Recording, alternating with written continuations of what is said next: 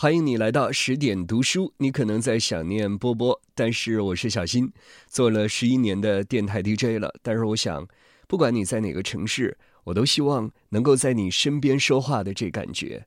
今天呢，要推荐给你的这本书是来自秦四林所著《二十九张当票典当不到的人生启发》。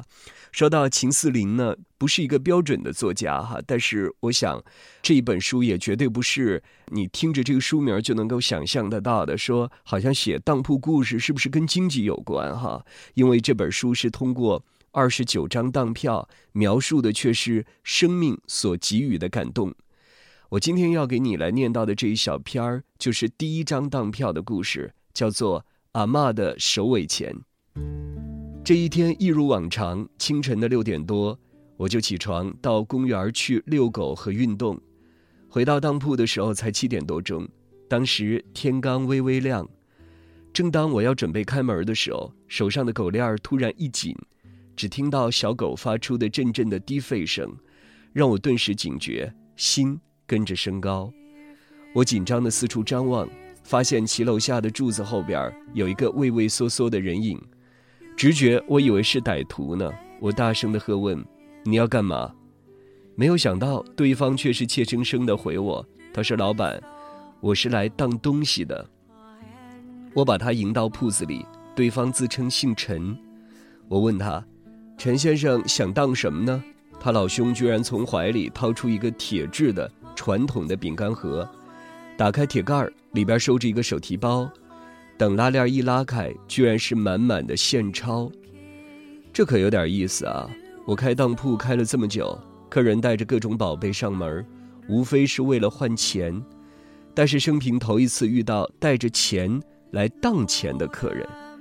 陈先生说：“这是我阿妈给我的首尾钱。”在台湾民间有一个风俗习惯，老人家如果意识到自己将不久于人世。就会像过年包压岁钱一样啊，发给每个晚辈一笔金额不大的钱，除了留给子孙当纪念之外呢，还有保佑后辈财源滚滚的意思，这叫首尾钱。说到这陈先生的来历，也有一些讲头哈。在北台湾的雨都基隆，有一个望族叫严氏，在当地也是赫赫有名的。族中有一位严老太太，当时嫁入豪门。虽然儿孙众多，但是他偏偏宠爱身为外孙的陈先生。可惜的是，陈先生从小就不学无术，长大之后居然沉迷赌海，几年赌下来，自然落得负债累累。一开始亲戚朋友还会苦口婆心地劝他，但是陈先生始终执迷不悟，因此众叛亲离也是意料中的事儿。最后只剩下严老太太始终保护着自己的宝贝外孙，不论如何，只要陈先生开口，严老太太一定会给他钱。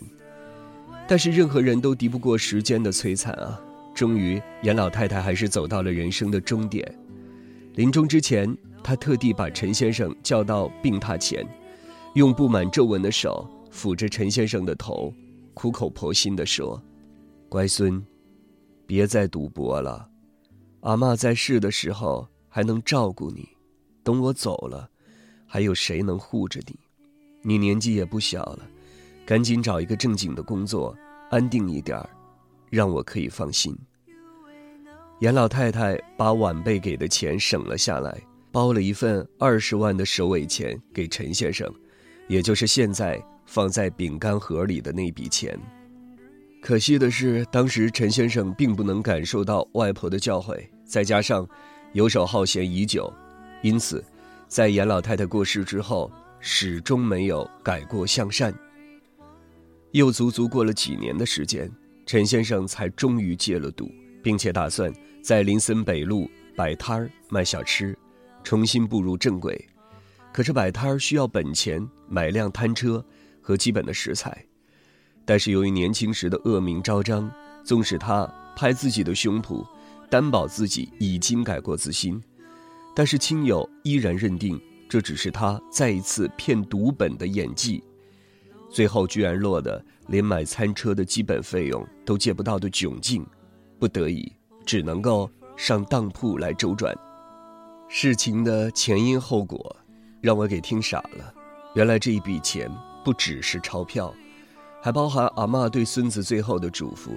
听完故事，看着面前的人，再看看眼前的钞票，我深刻体会到陈先生重新做人的决心。于是也暗自决心，帮他一个忙。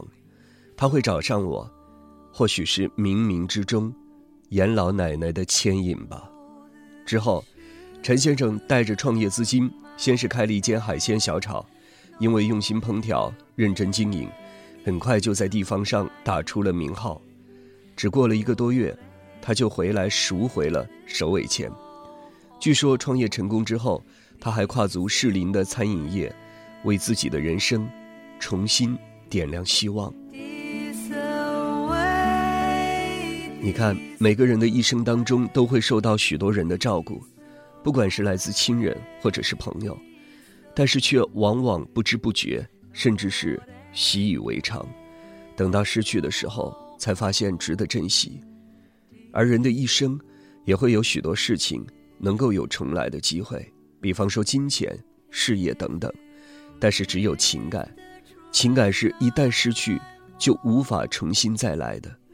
尤其是那些来不及回报的情感，这也是人生中最珍贵的事物。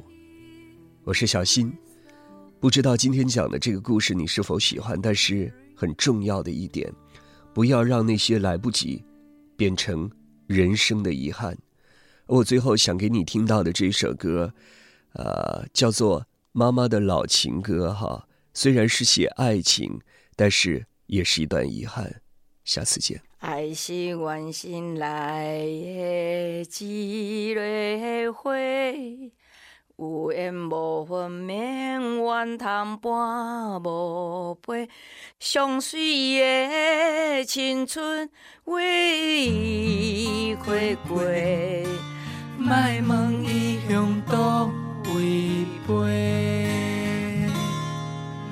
从前听他唱起。那首讲着什么故事？我不晓得。每一年春天候鸟飞走，它会摘朵野百合。四季转了多久，爱不会停，长成。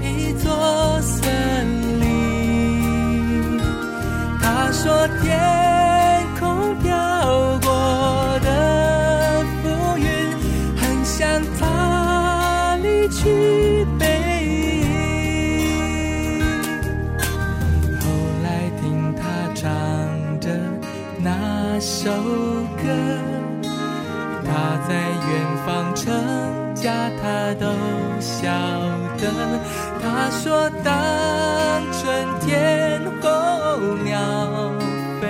走，不会记得野百合。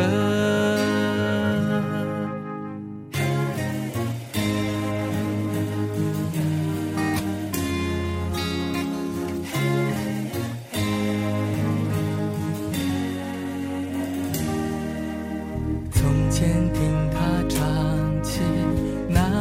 首歌，讲着什么？故事我不晓得，每一年春天候鸟飞走，它会摘朵野百合。四季转了多久，爱不会停，长成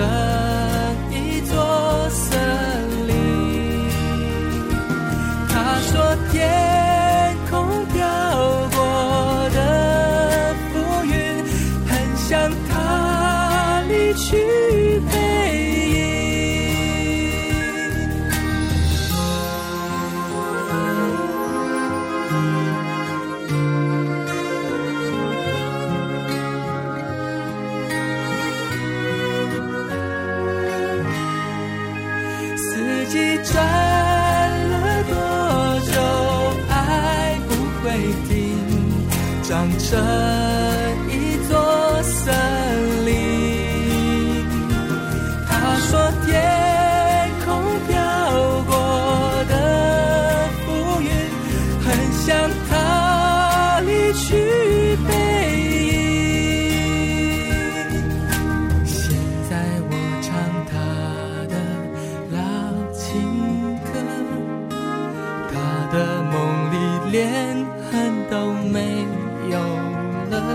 那一年，春天它也飞走，山坡开满叶。